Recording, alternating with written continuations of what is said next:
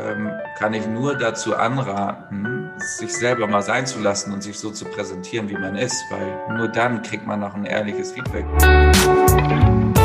Moin, hallo, willkommen zurück zum Fearless Culture Podcast, in dem es um all das geht, worüber wir viel nachdenken, was uns nachts nicht schlafen lässt, worüber wir aber viel zu wenig sprechen, weil wir uns davor fürchten.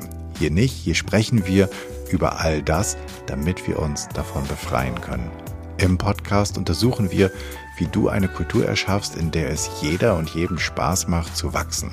Spaß macht sich einzubringen. Eine Kultur, in der Kreativität, Neugierde und Innovation erwünscht sind und sogar gefördert werden, damit Ziele erreicht und Leistung halt auch passieren kann. Wir schauen uns an, was funktioniert, untersuchen aber genauso furchtlos die Schattenseiten, die nämlich genau diese erfolgsrelevanten Prozesse verhindern können. Und wir finden praxisorientierte Lösungswege.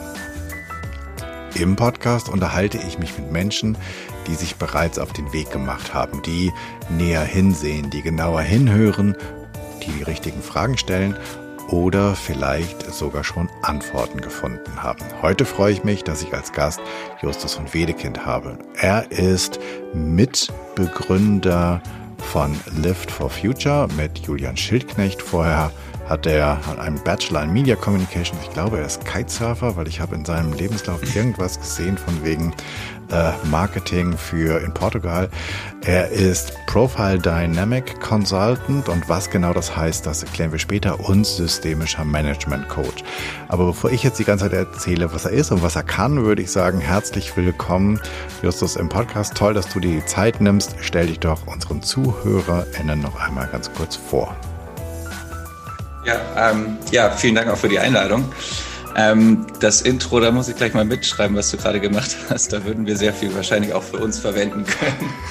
Ähm, was ich mache, wer ich bin, ja, Justus von Wedekind, äh, 31 Jahre, so die Klassik, klassischen Standards. Ähm, genau, ich ähm, selber habe jetzt vor anderthalb Jahren mit Julian Lift for Future gegründet. Davor war auch richtig, war ich lange Kitesurfer, Kitesurf-Lehrer ähm, habe auch Kiteschulen gemanagt mit ganz vielen verschiedenen Teams, auch in ganz vielen verschiedenen Kulturen gearbeitet.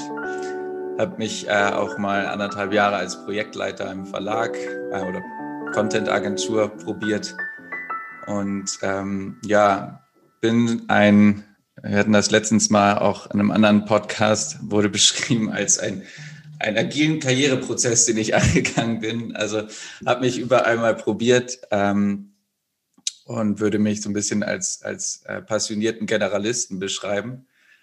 Ähm, und das Thema Kulturen hat sich unbewusst bei mir immer mal wieder oder kontinuierlich eingeschlichen und manifestiert. Die Arbeit mit Menschen war für mich schon immer ganz besonders. Ähm, auch als Kitesurf-Lehrer ähm, sind irgendwie alle gleich. Im Neo sehen wir alle gleich blöd aus. Insofern hat man da immer die volle Persönlichkeit bekommen ähm, und sich darauf einzustellen, damit zu arbeiten, war für mich immer schon unglaublich spannend. Und das jetzt zu dem eigenen, ja, ich sag mal, wie nennt man das dann, zu dem eigenen Geschäftszweck Unternehmen machen zu können, ist ein ganz besonderer Ritt. Okay, cool.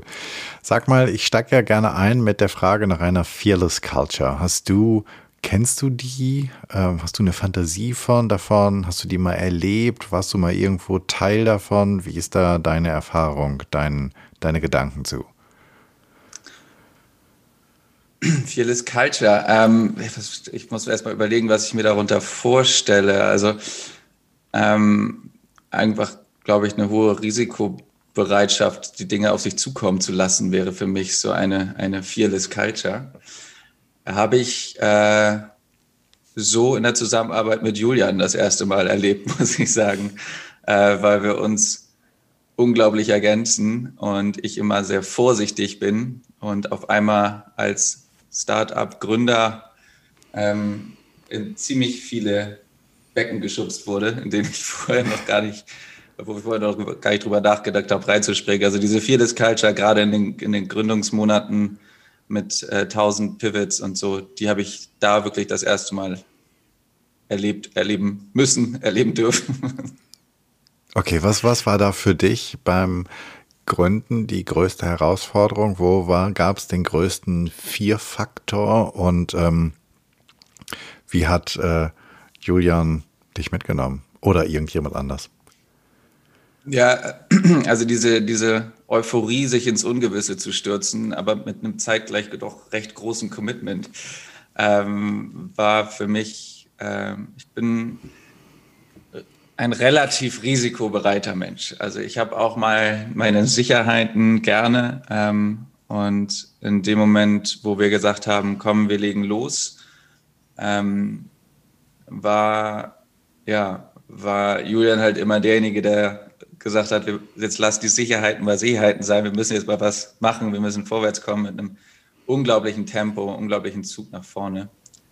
Und da gab es viele Momente, also ähm, immer die Momente, wo man nicht weitergekommen ist und dann was ganz anderes probieren musste. Ähm, und immer, immer dieses, wir wollen, wir hatten unsere Vision vor Augen, aber den Weg dahin noch nicht so ganz. Und äh, ja, das war immer, das waren so Momente, an die ich festhalten kann, glaube ich.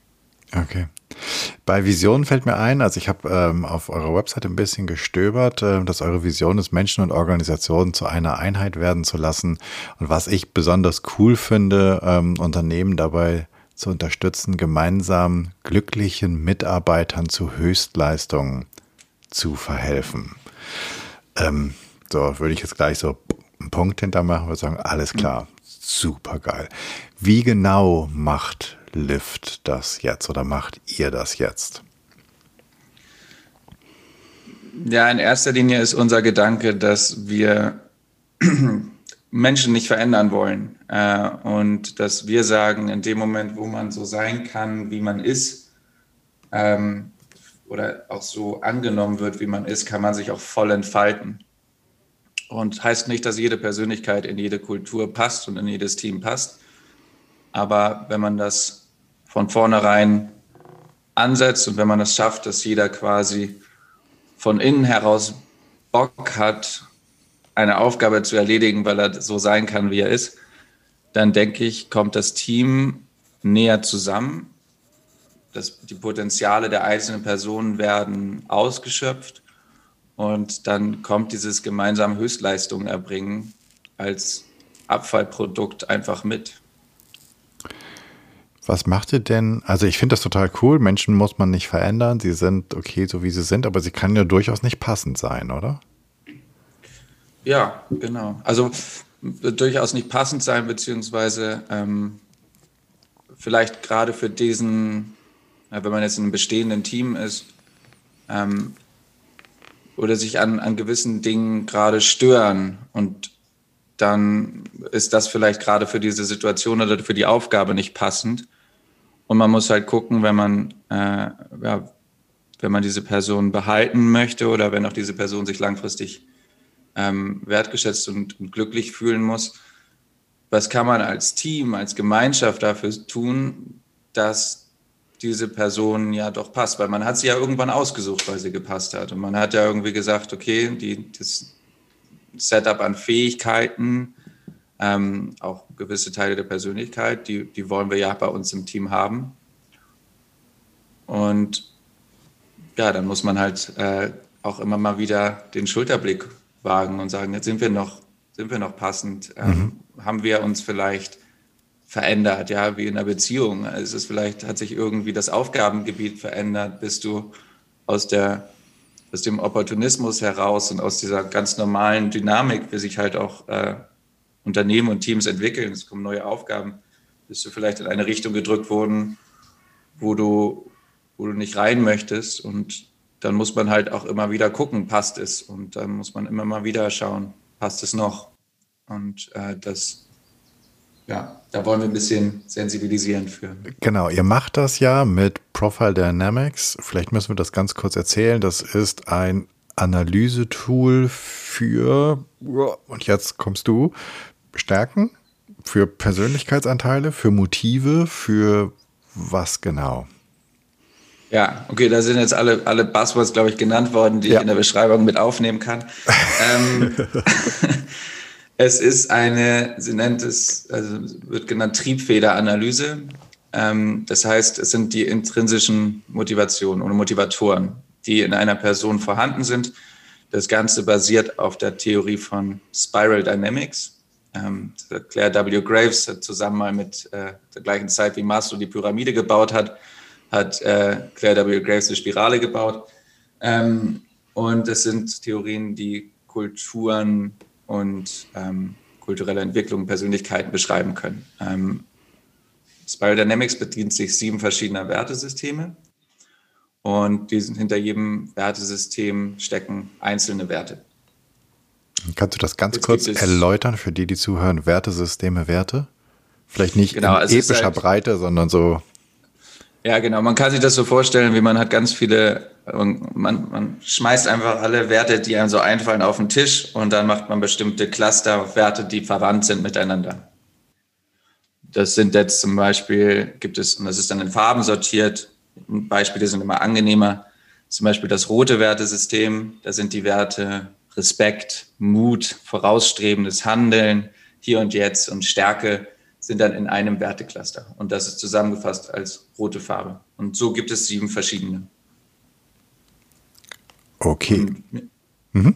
Ich, ich, kann immer, das ist immer, mein, das ist immer mein Problem, ich kann immer ewig über sowas reden. Ähm, insofern bremst mich, wenn es zu viel wird. Ja, ich würde ähm, sagen, damit, damit haben wir das so ein bisschen erklärt, ist meine Hoffnung. Danke.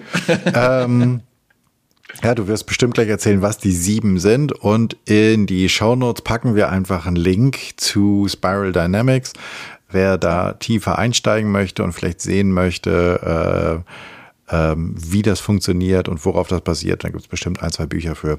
Äh, diejenige kann das gerne in den, aus den Show Notes picken. So, aber jetzt sozusagen, wir haben das die Grundbasis. Kannst du vielleicht noch einen Punkt, warum Spiral? Also warum ist das eine Spirale?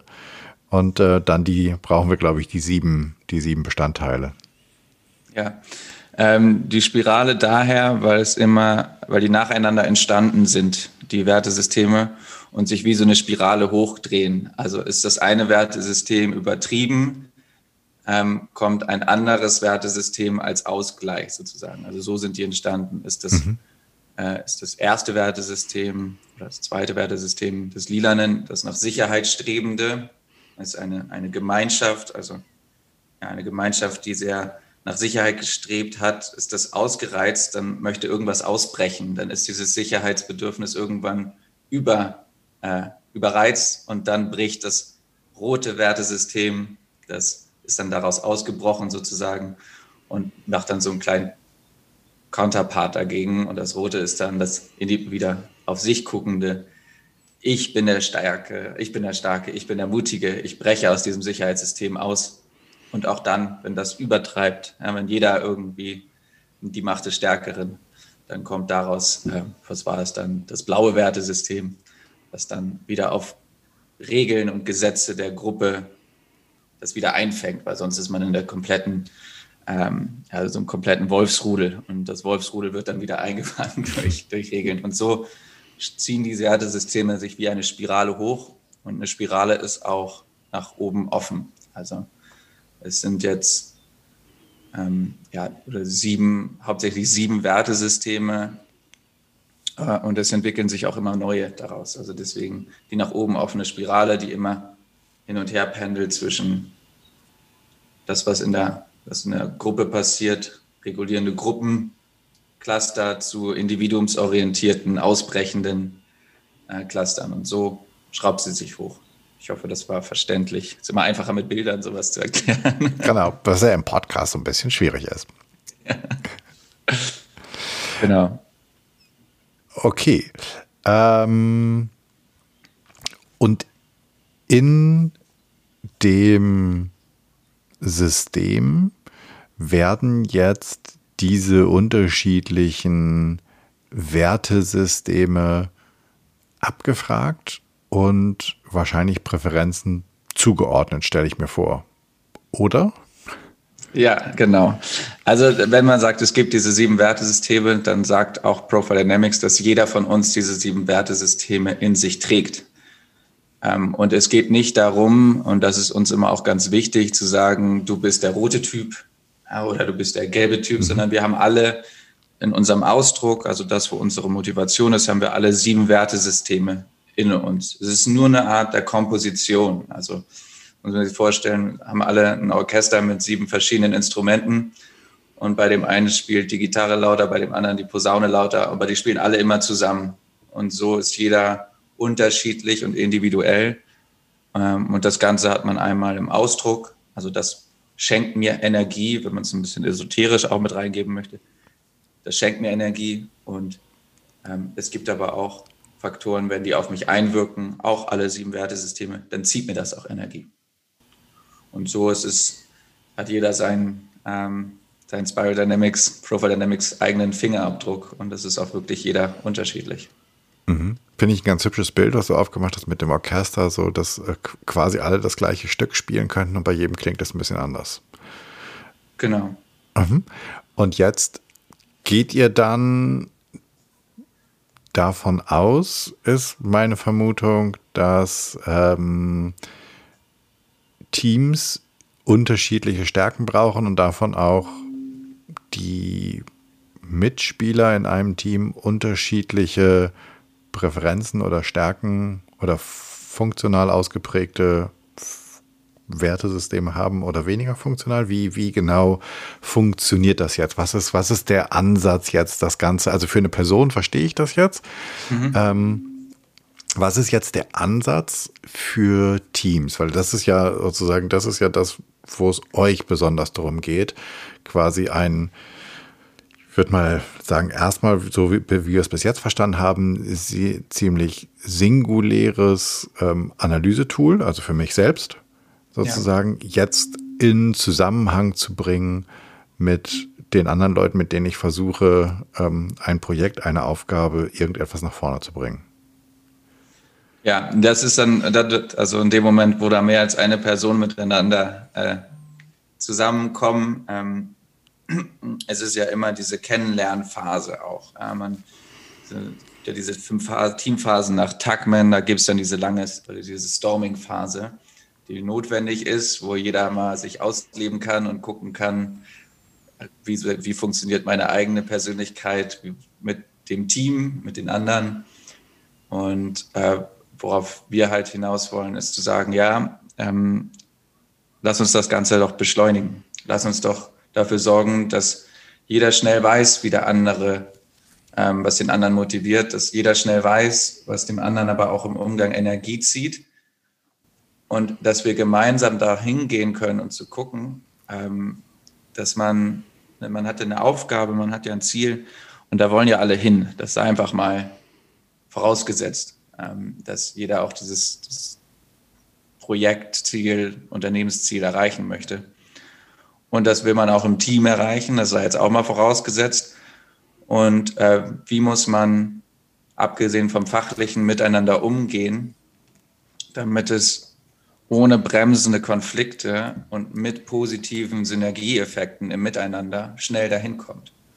Und diese Transparenz bringen wir in Teams und so können auch Personen, die eigentlich vielleicht gar nicht so gut miteinander können, sich doch irgendwie verstehen und wissen, wie man miteinander umgeht. Und das, Kannst du das äh, mal praktisch machen? Also ja, es gibt ja zum Beispiel, ähm, wenn man jetzt, ich werfe jetzt nicht die Farben durcheinander, weil das würde keinem helfen, aber es gibt ähm, zum Beispiel Persönlichkeiten, die, die, die haben großes, denen muss das alles immer recht schnell gehen. Also die wollen ordentliches Tempo reinbringen. Ähm, und dann gibt es aber auch Persönlichkeiten, die nehmen das ganz schnell als so chaotisches, herrisches Gehabe wahr und äh, haben da halt einen Widerstand gegen. Und diese Person, die möchte, dass alles schnell geht und, und die, die möchte ja trotzdem nicht äh, den anderen die ganze Zeit nur auf den Kopf haben mit der eigenen Art. Das heißt, wenn diese Person versteht, okay, ich bin jetzt hier äh, derjenige, der das Tempo ins Team bringt, und das ist auch gut so, aber ich habe hier, ähm, keine Ahnung, also Justus, der ist auch bei mir im Team, der hat dann der hat einen Widerstand dagegen, wenn es zu schnell geht. Ähm, der möchte auch verstehen, warum. Ja, und da muss ich auch das, das, das Gelbe, ich muss dann auch erklären, warum, damit, damit er mitkommen kann. Ähm, damit man gemeinsam auch dieses Tempo vielleicht fahren kann. Oder dass man vielleicht auch mal äh, so einen kleinen Konflikt auch mal auffangen, erstmal hinnehmen kann und dann aber auch wieder auf, auffangen kann.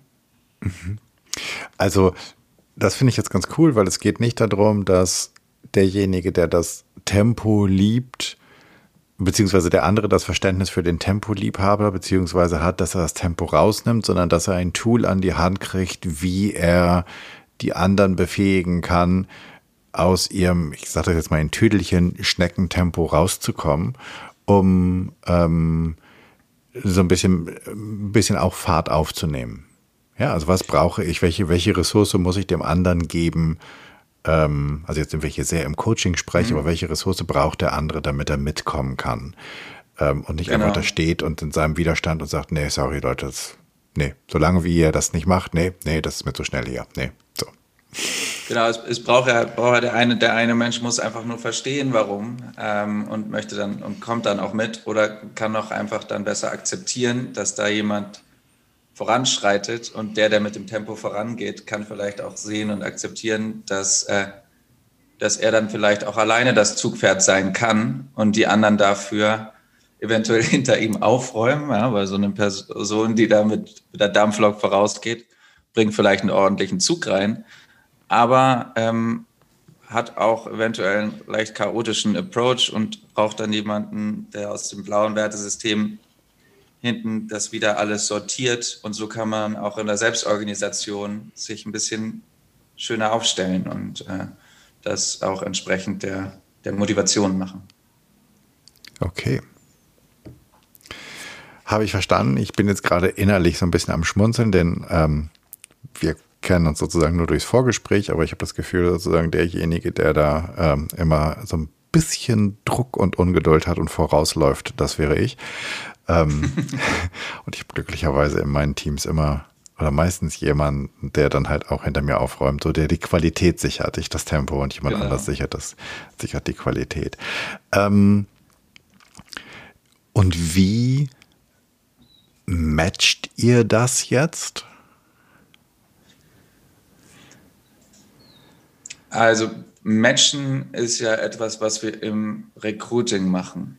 Ähm, in, in bestehenden Teams, in den Team-Workshops, ähm, matchen wir in dem Sinne die Aufgaben nicht. Wir geben Anreize dafür, dass man, ähm, dass man das in der, in der Aufgabenverteilung berücksichtigen sollte. Wir geben auch, ähm, wir erklären auch, wie man bestimmten Aufgaben auch bestimmte Wertesysteme zuordnen kann.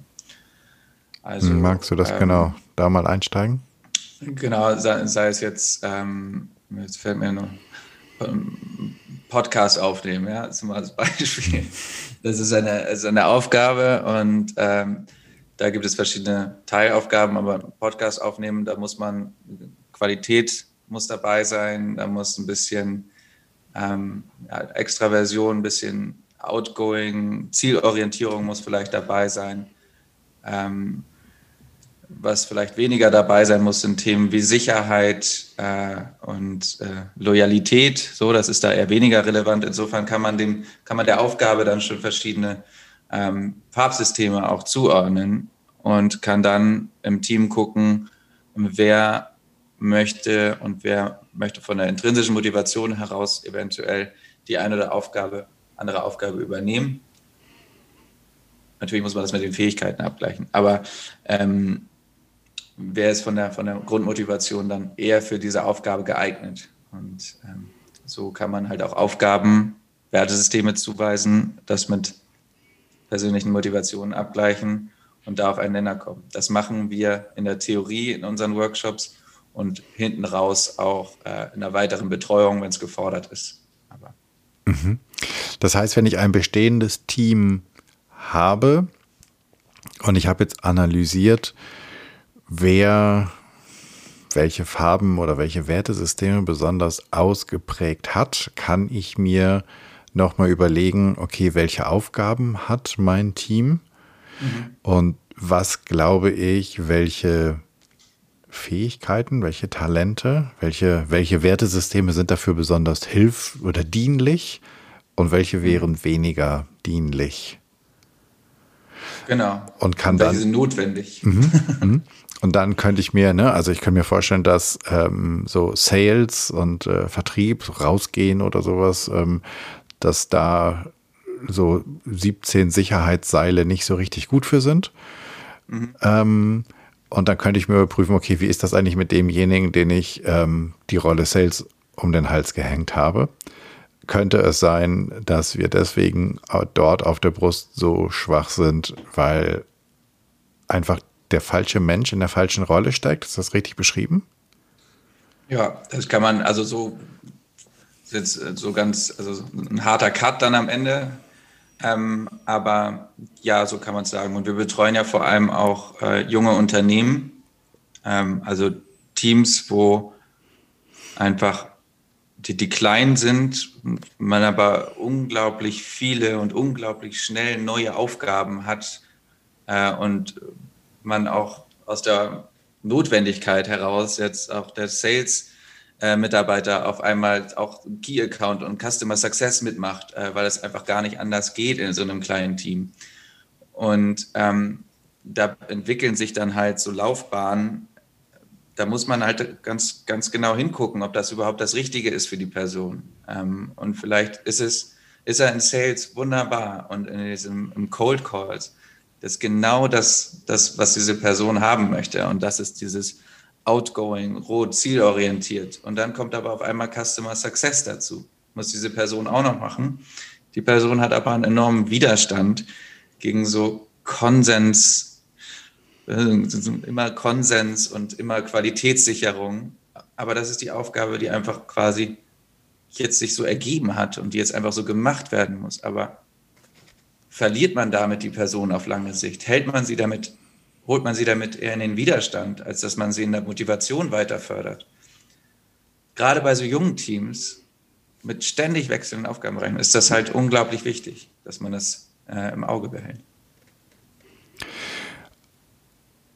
Und unterstützt ihr diese jungen Unternehmen auch darin, das Team umzubauen?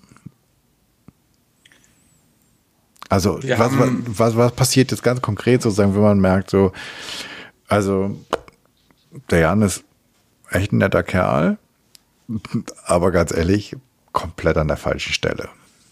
Hm. Erkennt das Team das selbst? Erkennt ich das selbst? Erkennt ihr das? Wie, wie funktioniert das jetzt? Genau, also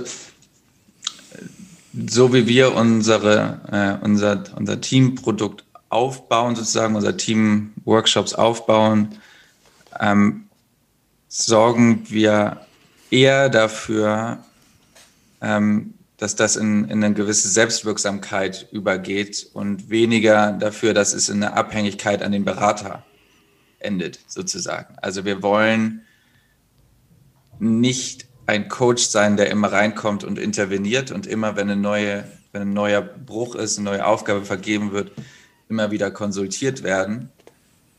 Das machen viele Berater so. Es ist auch ein Wunder, also es ist auch überhaupt Schönes Geschäftsmodell. Will ich gar nicht sagen, ein anderes, für uns aber ein anderes Geschäftsmodell, ja. Wir wollen dafür sorgen und das machen wir auch mit eigenen Formaten, Podcast-Formaten, einer Team-Website. Ähm, wir begleiten noch über eine Profile Dynamics App. Wir wollen diese Fähigkeit, das damit zu denken, an den Teamlead, an das Leadership, aber auch an das ganz auf Augenhöhe ja an jeden Einzelnen im Team übertragen, damit nicht interveniert werden muss, damit nicht gesagt werden muss, ähm, du, ich fühle mich jetzt unwohl, ähm, wo ich jetzt bin, sondern damit auf dem Weg zu dem Unwohlsein und auf, auf, wenn diese Wege geebnet werden, schon gesagt wird, also wenn wir das jetzt machen, dann geht das komplett in meinen Widerstand. Und der Teamlead vielleicht auch sagt, okay, wir haben eine neue Aufgabe, aber wenn wir das jetzt hier doch äh, unserem Sales-Mitarbeiter zum Customer Success machen, dann verlieren wir sein Potenzial. Und äh, es gibt da ja auch Studien, die sagen, ja, also wenn man nicht in seiner Motivation arbeitet, so eine Gallup-Studie, so 21 Prozent weniger produktiv. Das heißt, wir wollen gar nicht immer reinkommen, wenn was schiefgelaufen ist. Wir wollen etwas dalassen, ein Instrument, eine Sprache, ähm, die dafür sorgt, dass man als Coach weniger da sein muss. Wir können auch sagen, wir kannibalisieren uns selber, aber ähm, das ist so ein bisschen das Ziel. Naja, das, also da wachsen ja Bedarfe nach und ähm, ich würde würd jetzt nicht sagen, dass es so schnell äh, keine ähm, kein, Großes vor. Keine, keine Aufgabenfelder mehr gibt. Ähm, verändert sich mein Profil? Also ist es, wenn, wenn ich diesen, diese Analyse gemacht habe und mein ganzes Team hat das mhm. gemacht, ist es so, dass ich dann, also fast ist, ich habe, als ich angefangen habe, wusste ich nicht, dass es eine rhetorische Frage, Frage wird. Jetzt führe ich sie trotzdem zu Ende. Ähm, bin ich dann sozusagen einmal, das ist Jan und seine DNA, sein Fingerabdruck, sein Motivfingerabdruck, oder ändert sich das, wenn ich mich verändere, wenn ich in eine andere Beziehung gehe, wenn ich, was weiß ich, Eltern werde, wenn ich, ähm, was kann denn noch? Es kann ja tausend Sachen können ja einfach passieren. Wenn ich ein neues Hobby habe, whatever. Ja. Ähm, so, ich vermute mal, du sagst jetzt, natürlich verändert sich das. Das heißt, und dann wäre meine Frage, in welchen Zyklen ist es denn sinnvoll, das zu überprüfen? Oder ist es das überhaupt? Oder brauche ich das gar nicht, weil ich eine neue Sprache und neue Technik gefunden habe? Ja, ich würde gar nicht sogar, ich würde sogar gar nicht sagen, natürlich verändert sich das, ähm, sondern wenn man jetzt ein ein klassisches Tool für eine Eignungsdiagnostik verwenden würde, dann geht das häufig auf Fähigkeiten und da und auf das Verhalten von Personen. Und da würde ich sagen, natürlich verändert sich das und zwar auch wahrscheinlich regelmäßig. Ähm, wir wollen aber nicht, wir gucken aber nicht darauf, warum geht die Person über die, also nicht, dass die Person über die Straße geht, sondern warum geht sie über die Straße. Ähm, also wir wollen ein bisschen weiter runtergehen und gehen da auf ähm, persönlichkeitsbildende ähm, Merkmale.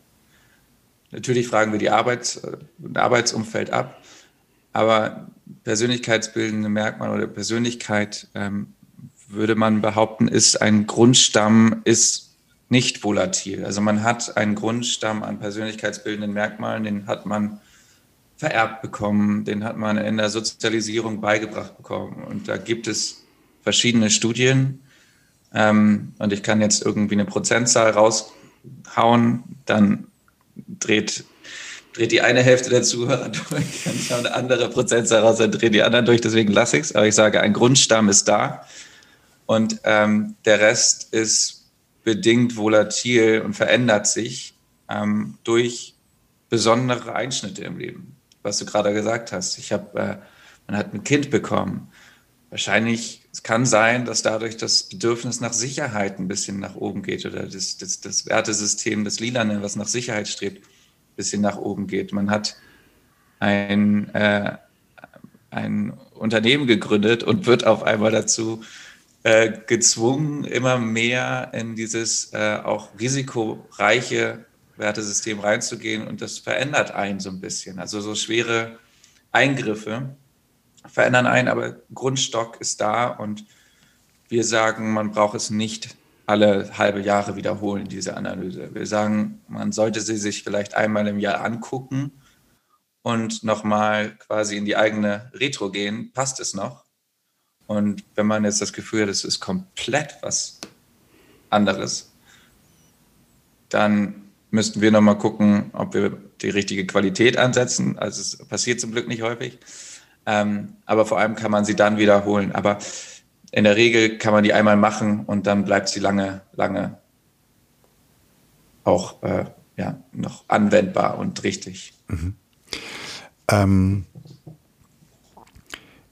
wenn ich, weil du vorhin sagtest, sozusagen, dass ihr viel halt junge Unternehmen, Startups, Gründer betreut, könnt ihr sagen, dass wenn man auf diese unterschiedlichen Werte, Cluster, Wertesysteme guckt, dass es für das erfolgreiche Überstehen der ersten drei Jahre, whatever, oder mhm. fünf Jahre, sinnvoll ist, nicht zwingend notwendig, aber sinnvoll ist, folgende Wertesysteme an Bord zu haben. Oder um es noch weicher zu machen, ähm, könnt ihr sozusagen sowas wie ein Muster ablesen, welche Wertesysteme bei besonders gut performenden jungen Unternehmen oder Teams ähm, vorhanden sind?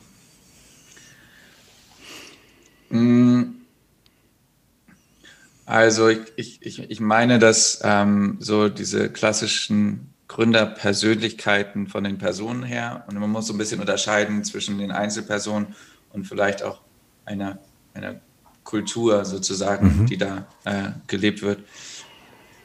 Die, also so Gründerpersönlichkeiten mit einem sehr hohen unternehmerischen Orange und einem sehr hohen risikobehafteten Rot können sehr schnell sehr viel erreichen. So mhm. würde ich mal behaupten. Mhm. Ähm, wenn man als Gründer ähm, sehr auf Sicherheit bedacht ist, ähm, dann und, und, und, sehr viel immer auf den Konsens und ähm, ja, am Anfang schon nur auf Qualitätssicherung aus ist, äh, dann kann es vielleicht nicht so unbedingt so, so wachstumsförderliche ähm, können es nicht so wachstumsförderliche Systeme sein, die man hat. Ich würde von mir auch behaupten, ich bin überhaupt keine Gründerpersönlichkeit, wenn man das so analysiert. Dafür dann, machst du es ja ganz gut. Ja, ich, ich, bin ja im Team, also ich bin ja nicht alleine. Ähm, wir ergänzen uns ganz gut. Ähm, und man kann dann noch unterscheiden zwischen der Kultur, ähm, die, also die Dynamik im Team mhm. und die Kultur, äh, die da ist. Und das ist auch das, was ich warum es bei uns ganz gut vorangeht, weil ich alleine wäre immer noch an Tag zwei vielleicht, aber im Team sind wir jetzt schon ein bisschen weiter. Ähm, und da gibt es auch aus Biodynamics beruhende ähm, andere noch Personen, die sich damit sehr intensiv auseinandergesetzt haben. Dr. Simon Sackmeister zum Beispiel das ähm, Culture Map äh, mhm. noch entwickelt. Und er hat auch gesagt, es gibt Unternehmen, wenn die an einem bestimmten Zeitpunkt sind, sind bestimmte Kulturen förderlicher für die weitere Entwicklung. Ähm, also disruptive Startups brauchen, ähm, brauchen eine starke Vision, weil die starke Vision der, der Treiber zum schier Unmöglichen ist sozusagen oder fast Unerreichbaren ist. Also ein sehr starkes Türkis, äh, brauchen dann aber auch was Analytisches, was Gelbes und dann aber auch den Mut und den unternehmerischen Ehrgeiz, um dahin zu kommen. Das entwickelt, da kommt so ein gewisses Wertecluster dann äh, für diese spezielle Aufgabe zustande. Und zu einem späteren Stadium, ähm, wo das Unternehmen vielleicht auch schon etabliert ist, muss dann auch geguckt werden, wie sichern wir jetzt die Qualität? Wie ähm, kommen wir vielleicht von diesen disruptiven Innovationen zu inkrementellen, also das Bestehende noch besser machen, die Qualität hochzuschrauben. Nicht alles immer nur auf Rot setzen oder auf, also Rot ist jetzt ein blödes Beispiel, aber nicht alles beim Roulette-Tisch immer nur auf die eine Farbe setzen und hoffen, dass es kommt, sondern vielleicht auch systemisch aufzuräumen, Prozesse aufzuräumen. Und dann sind es andere Wertesysteme, die man dann braucht für diese Aufgabe. Mhm. Könnt ihr mit eurem System eigentlich, du hast gerade selbst angesprochen, Teams und Kulturen. Also kann ich mit diesem System auch sozusagen die Kultur eines, eines Startups abbilden? Ja. Ich sage jetzt mal ganz selbstbewusst ja. Ähm, und das ist etwas, was wir gerade selber noch entwickeln. Und ähm, man kann das sehr gut abfragen, weil diese Wertesysteme sehr gut abfragbar sind. Ähm, und deswegen kann man, wenn man das Team fragt, wie fühlt es sich an gerade, kann man ähm, zumindest einen Kulturaspekt, der sich auf Werte bezieht. Unternehmenskultur ist ein Riesenthema. Ich habe mir da letztens so ein Springerbuch gekauft, da sind 250 Seiten. Ja, da sagen alle, du brauchst quantitative und qualitative Methoden. Das fängt bei dem Türgriff an und hört bei der Kaffeemaschine auf und so. Und erst dann hat man das komplexe Kulturbild. Also sage ich, okay, wir können einen Teilaspekt der Kultur mit diesem Wertesystem abbilden. Und das ist das, wie fühlt es sich an? Ähm, wie fühlt es sich, wie, wie werden die Werte gelebt? Und das können wir abfragen. Okay. Und das kann ich theoretisch mit euch zusammen machen. Also, dass mein Team oder ja, oder also wie groß, wie groß ist die, die, die Teilnehmermenge? Ist das egal, ob wir zu dritt sind oder ob wir zu 37 sind? Ja, man sagt ja, Kultur ist immer da, wo sich zwei Menschen begegnen, äh, mhm. mindestens. Äh, insofern ist es, äh, ich sag mal, eine Teamkultur bei einer Einzelperson aufzunehmen, ist ein bisschen witzlos, weil dann nimmt man wahrscheinlich die, die mhm. Persönlichkeitsstruktur. Aber in dem Moment, wo zwei Persönlichkeiten aufeinandertreffen und miteinander interagieren, können wir da eine Kultur aus, ausmessen und nach oben hin offen, würde ich jetzt mal behaupten. Okay. Ähm, du hast gesagt, ihr entwickelt jetzt auch gerade stark, um ähm, euer Tool dem Recruitment mit an die Hand zu geben. Ja. Das heißt, oder nicht das heißt, also jetzt mache ich keine Mutmaßung, sondern wo genau, wo genau setzt ihr da an?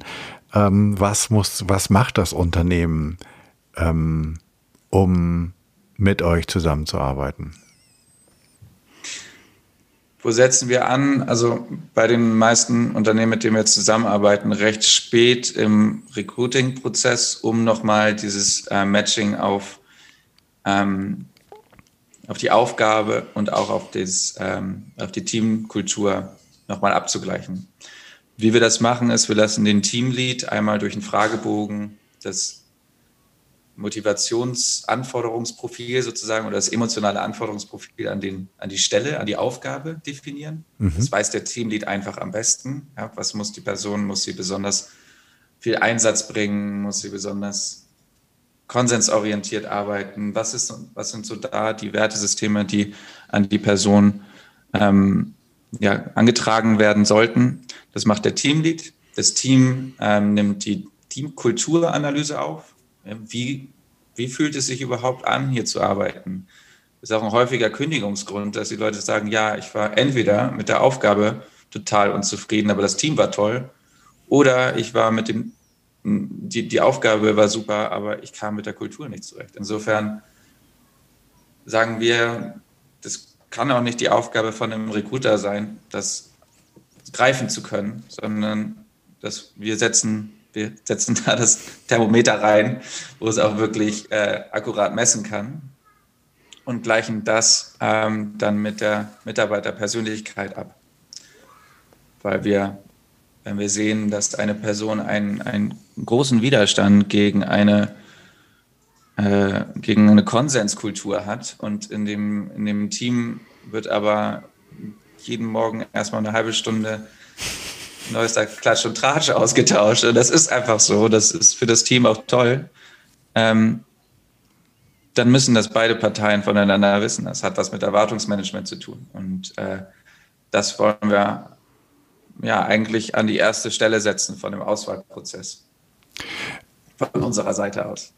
ah, okay. Also an die erste Stelle, nicht an die, also nicht sozusagen vorm oder nach dem zweiten Gespräch, sondern ähm, dass also ich da. Doch, ich, wir sind ja auch, äh, wir sind ja auch Realisten, also einigermaßen realistisch. Und wir sagen auch, du kannst kein, kein jemanden, der jetzt nur, was weiß ich, jetzt muss man immer aufpassen, dass man keine blöden Beispiele nimmt, aber dass man einen Designer nicht in Sales setzt, nur weil das vielleicht von dem Persönlichkeitsprofil passt. Also man muss schon, die Fähigkeiten müssen schon passen, mhm.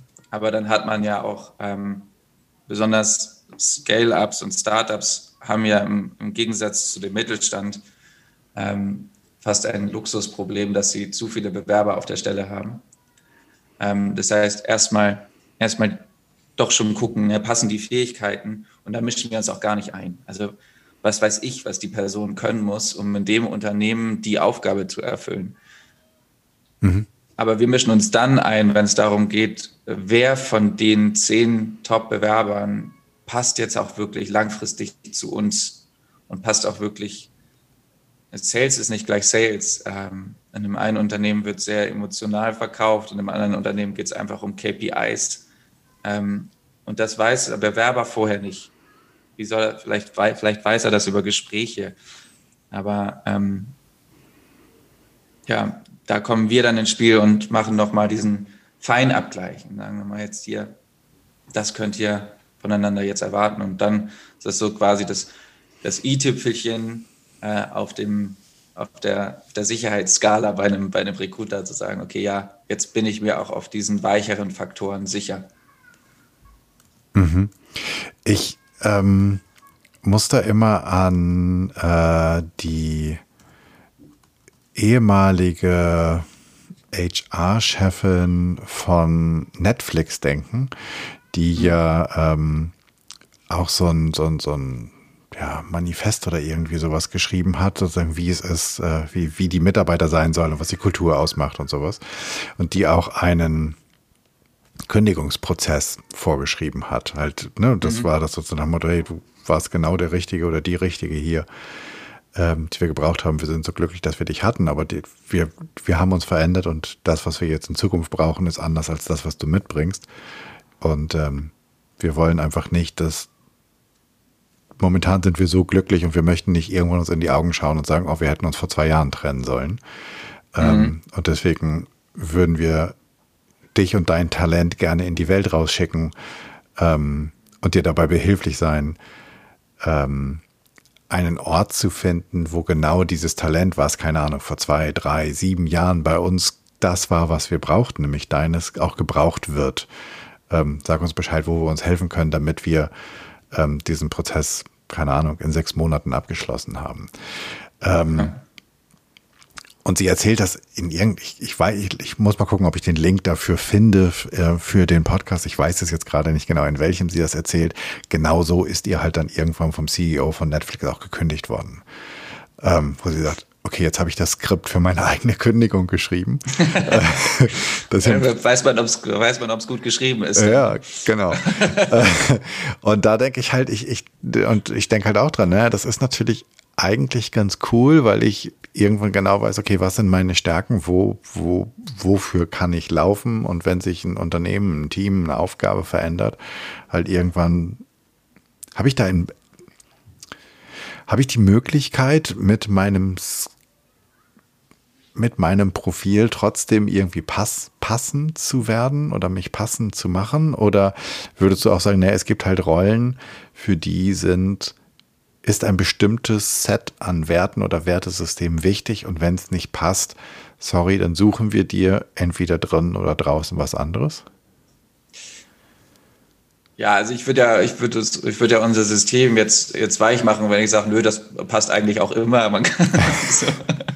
ähm, ich glaube schon, dass es, ähm, dass es bestimmte, ja, also Persönlichkeiten gibt, die für bestimmte Stellen einfach nicht gut geeignet sind. Und das heißt nicht, dass sie das nicht können, sondern einfach, dass, das, dass sie vielleicht nicht vorher wissen, was da auf sie zukommt.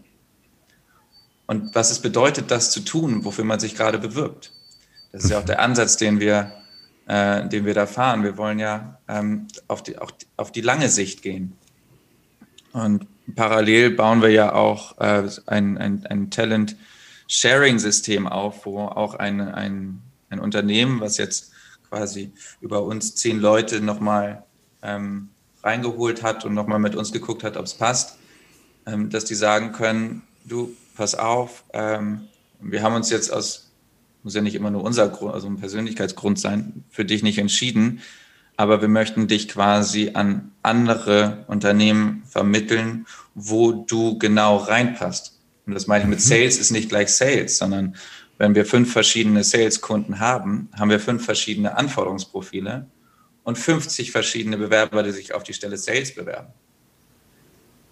Und erst durch diesen Prozess und das, was, was die Personen oder die beiden Parteien, kann man ja so sagen, bei uns durchlaufen, ist dieses, diese Selbstreflexion auf die Person brauchen wir und die Person bin ich. Passen wir hier? Und wenn es hier nicht passt, wollen wir auch dieses vielleicht ein bisschen wie bei Netflix, ja, das Gefühl geben, nur weil es hier nicht gepasst hat, ähm, passt es aber vielleicht umso besser woanders. Und da wollen wir dann auch die Bewerber und Bewerberinnen auffangen und sagen, hey, was ist denn da? Also guck doch mal da, da passt du super rein. Sprich doch mal mit denen, sprich doch mal mit denen. Und ähm, so wollen wir eigentlich so ein bisschen ähm, als auch als Verkuppler dann irgendwie dienen, um zu gucken, jetzt äh, das wäre vielleicht ein kurzer Flirt gewesen da, aber wie wäre es denn mit der langfristigen Beziehung da? Okay, so ein bisschen Matchmaking.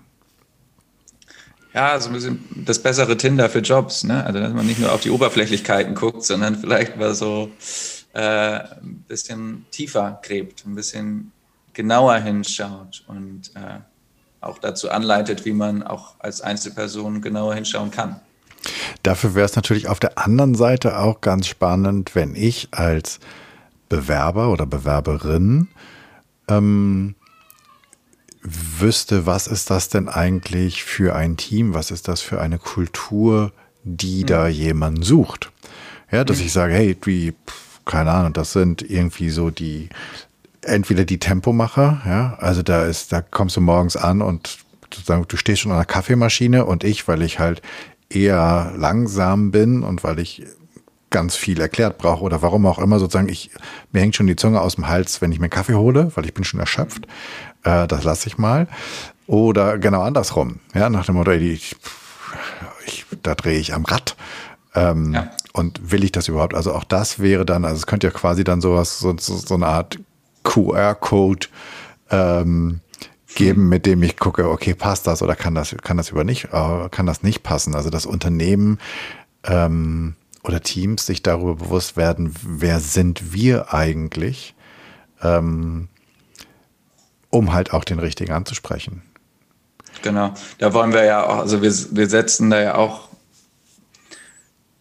wir wollen das Ganze so ein bisschen menschlich und transparent und auf Augenhöhe gestalten, so wie es eigentlich sich schön anfühlen würde als Bewerber oder Bewerberin und so wie es sich schön anfühlen würde als, als, äh, als Unternehmen. Und wir sagen auch, und es hat von, kam von, äh, von, von einem Kunden, der meinte, wir nennen unseren Bewerbungsprozess nicht Recruiting-Prozess, sondern Kennenlernprozess. Und da wollen wir hin, weil wir sagen, okay, die, der Bewerber oder die Bewerberin weiß ganz transparent in diesem Prozess, was von ihm erwartet wird auf der Stelle und welches Team er erwartet mhm. ähm, oder sie und ähm, wie sich das anfühlt da. Und weiß auch ganz transparent, wie er sich selber, also wie er selber emotional quasi oder ähm, von der Motivation aufgestellt ist in dieser Sprache, die wir da ja reinbringen. Das ist ja mhm. nichts anderes als eine Sprache. Und so können sich beide dann in die Augen gucken und sagen, ich habe verstanden, was ihr sucht, ich habe verstanden, wie ich bin. Mhm. Ähm, und jetzt lasst uns gucken und einfach mal so, so salopp würde man sagen, einfach mal beide Hosen runtergelassen. Jetzt mal, jetzt mal gucken. Ähm, und ganz ehrlich sich in die Augen gucken und sagen, okay, wenn du das brauchst, um motiviert arbeiten zu können, wir aber das suchen, wie gehen wir damit um? Hm. Nee, ich habe ja die eine oder den anderen durchaus, wo ich mich um, auch im Coaching um Karriere und nächste Schritte und sowas kümmere oder begleite. Und ich erlebe gerade diesen Recruiting-Prozess ein, der halt definitiv nicht auf Augenhöhe stattfindet, weil nee. ähm, die Not auf Bewerberinnen oder Bewerberseite ist deutlich größer als die auf, auf Unternehmen. Selbst wenn es Fachkräftemangel gibt, irgendwie kriegen sie es zur Not mit einer Zeitarbeit meistens noch hin. Also da bleibt selten eine Maschine stehen, weil jemand nicht kommt. Ähm, aber die Angst sozusagen, der Job endet oder der ist schon geendet und ähm, das äh, Arbeitslosengeld endet irgendwann. Also da ist, da sind wirkliche Nöte und da versuchen viele sich halt auch passend zu machen. Um, oh, das wäre das wäre so cool, ne? Dann ist es was ist ein cooles Unternehmen, eine coole Aufgabe, ein gutes Gehalt, ähm, mhm. eine Aufstiegsmöglichkeit.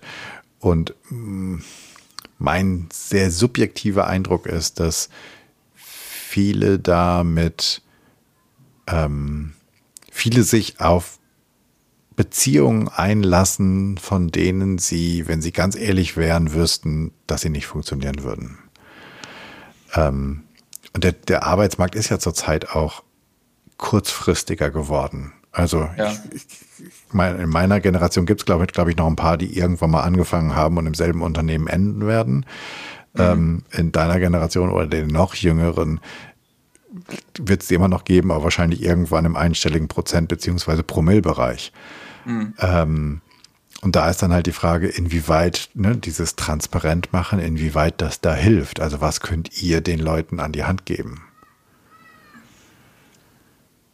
Ja, also ich, ich glaube, man, man wird sich wundern, wie divers doch die Anforderungsprofile an die Persönlichkeiten doch sind. Man hat immer so diese Grundannahme, dass die Leute, dass der Arbeitgeber genau nur das von einem oder man muss zielstrebig sein, man muss super viel Einsatz haben, äh, Einsatz zeigen, man muss das und das. Das sind alles so Grundannahmen. Auch letztens mit einer neuen Führungsperson gesprochen und sie meinte, ja, als Führungsperson muss man ja streng sein, stark sein. Mhm.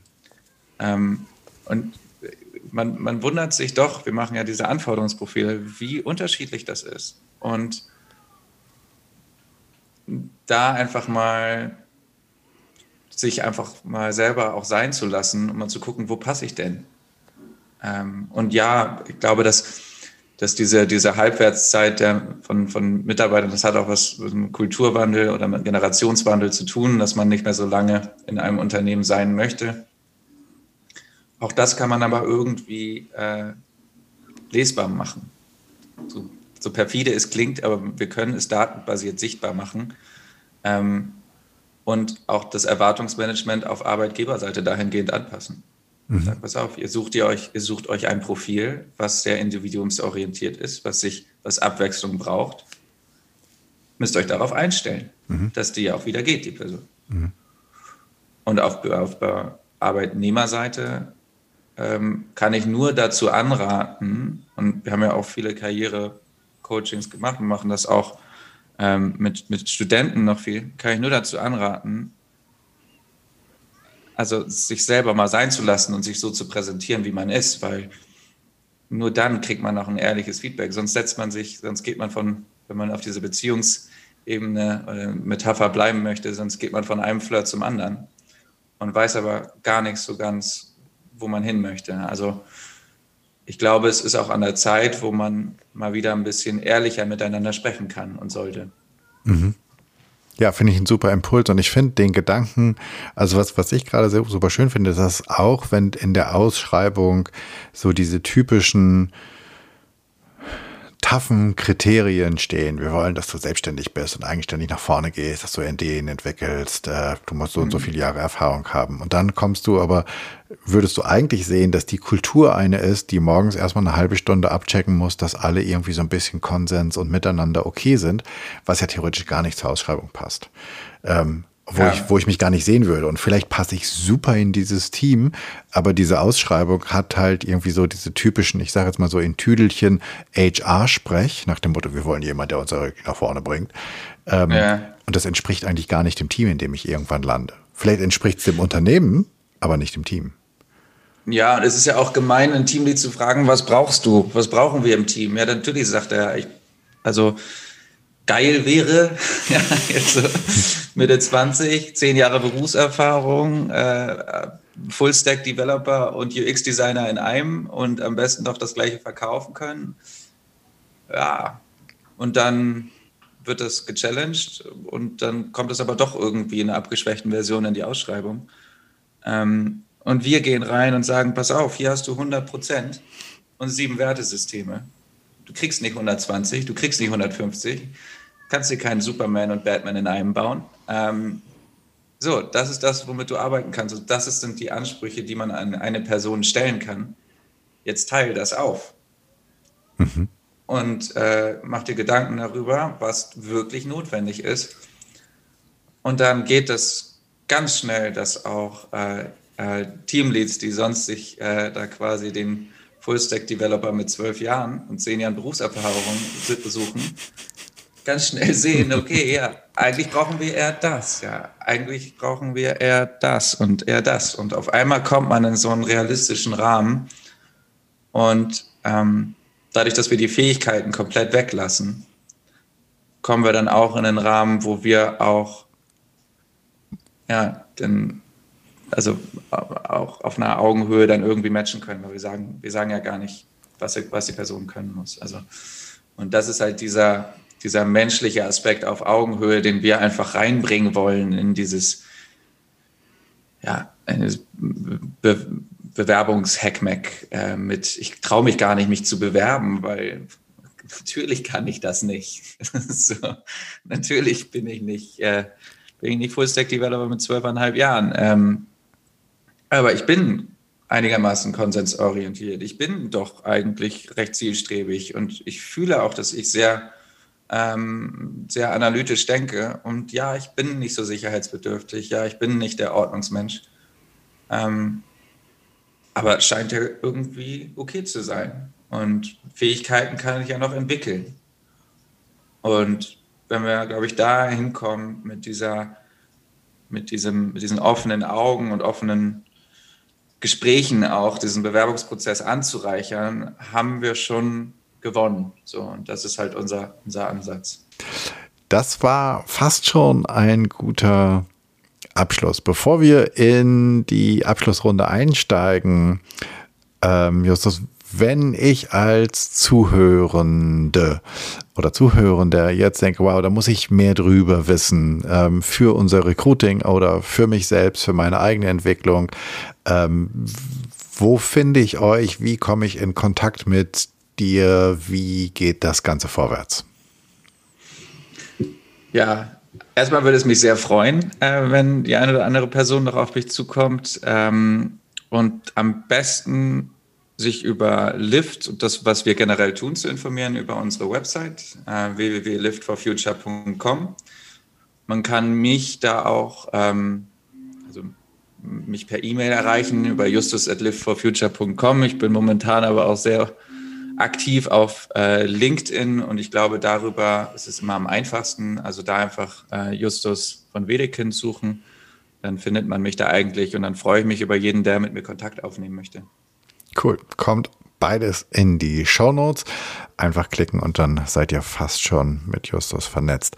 Jetzt die Frage, wenn ich eine Bühne baue und ich lade 100 Menschen ein, ähm, die dir zuhören. Wen soll ich einladen und worüber möchtest du sprechen?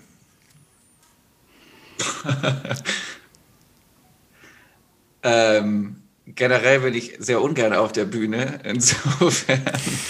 Ähm, es ist deine Bühne, es ist dein Raum. Du kannst damit machen, was du willst.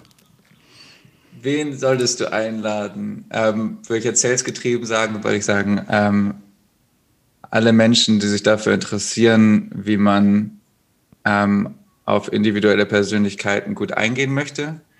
Weil ich als, als Justus äh, einfach Privatperson spreche, meine Familie und Freunde, weil ich vor denen am, am offensten sprechen kann. Und äh, 100 Leute kriegen wir schon irgendwie zusammen. Scheint eine große Familie ich, zu sein. Ja, doch, also eine große Familie. Ähm, worüber würde ich sprechen? Ähm, ich würde, glaube ich, tatsächlich am liebsten darüber sprechen, über wie wir mal ein bisschen toleranter, offener miteinander umgehen können äh, und gucken, wie wir einander ja, dazu verhelfen, dass man wirklich das Potenzial rausholt. Und das sind auch Themen, die mich privat sehr, sehr viel beschäftigen. Also Toleranz, Offenheit, Wertschätzung und auch da die Potenziale. Mhm. Sehr schön. Ich höre zu. Ähm, Sehr gut. Du kommst auf die Freundesliste. Super. ähm, hast du einen Medientipp für uns? Also gibt es, weiß ich nicht, eine Doku, einen Film, äh, einen Podcast, ein Buch, irgendetwas, was wir lesen, hören, sehen sollten? Ähm, ja, ich ich lese immer so blöde, langweilige Sachbücher eher. Aber ich finde ja ehrlich gesagt, dieses, auch wenn es schon tausendmal äh, durchgeholt wurde, dieses von Frederic Laloux. Mhm. Ähm, Reinventing, Reinventing Organizations. Reinventing Organizations. Und da am besten das Bilderbuch. Ähm, also nicht das Bilderbuch, aber das Buch mit Bildern das ist ein bisschen einfacher. Ja. Ähm, ansonsten, ja, ich finde ja den OMR-Podcast immer ganz spannend. Ähm, und Medien ansonsten alles, was, alles, was einen auf LinkedIn gerade interessiert oder Facebook oder so. Okay, also die genannten findest du auch in den Show Notes und jetzt zu ähm, der Aufgabe für all die, die zuhören. Was sollen wir in den nächsten Tagen, in der nächsten Woche einmal anders machen, ausprobieren? Was sollen wir neu machen, neu denken? Mm, ich würde mal ausprobieren, mit einer Person darüber einfach mal probieren zu sprechen, was einen motiviert und was einen gerade Energie zieht oder ganz allgemein. Mal probieren, das auszudrücken, weil das macht man nie. Mhm. Gute Aufgabe. Eine Person einer Wahl. Ganz also. egal, man kann auch mit dem Spiegel sprechen, aber einfach mal das auszusprechen, weil Gedanken sortieren sich nicht. Man sortiert erst Gedanken und Emotionen, wenn man sie aussprechen muss. Und in dem Moment, wo man sie aussprechen muss, wird es auch einmal komplex und man fängt erneut nachzudenken. Insofern, was motiviert einen und was zieht einem Energie? Und das mal sprechen, nicht denken. Okay, dann würde ich sagen, los geht's. Ähm, ich danke dir für die Zeit, die du dir genommen hast und für den ganz, ganz vielen Input. Also wir haben ein riesiges Feld betrachtet, wo es um Talente und Möglichkeiten und Motive geht, von in Teams, in Unternehmen, persönlich und fürs Recruiting. Das war, man könnte sagen, das war ein, ein ziemlicher Ritt. Ähm, vielen, vielen Dank, dass du das ganze Wissen, euer ganzes Wissen geteilt habt ähm, und dir noch einen schönen Tag. Danke, wünsche dir auch. Vielen, vielen Dank. das war's. Ich danke dir fürs Zuhören. Ich hoffe, es hat dir gefallen. Es hat dich neugierig gemacht und dich vielleicht inspiriert, einmal wirklich darüber nachzudenken, was dich antreibt, deine Gedanken zu sortieren beim Sprechen. Das, was Justus sagt, stimmt 100 Prozent und das ist eine super schöne Aufgabe. Und übrigens, das vom Spiegel zu machen, ist die schwierigste der Aufgaben glaube ich zumindest. Ich hoffe, es hat dich auch dazu inspiriert, darüber nachzudenken, wie du furchtloser werden kannst, wie du eine Fearless Culture erschaffen kannst. Ich freue mich über dein Feedback und deine Ideen, was ich noch machen könnte, was ich besser machen könnte. Für mich ist dieser Podcast ein Herzensthema und dein Feedback bedeutet mir sehr viel. Wenn du ein Thema hast, von dem du meinst, das müsste mal besprochen werden und du bist eine gute Ansprechpartnerin oder ein Ansprechpartner, oder du kennst jemanden, dann schreib mir doch an podcast.janschleifer.com. Abonniere den Podcast, wo auch immer du am allerliebsten Podcast hörst und bitte hinterlass mir bei iTunes deine 5-Sterne-Rezension, denn damit wird der Kreis derer, die diesen Podcast hören können, größer und wir können alle zusammen etwas verändern. Ich hoffe, du bist bei der nächsten Episode wieder mit dabei. Bis dahin, sei furchtlos, dein Jan.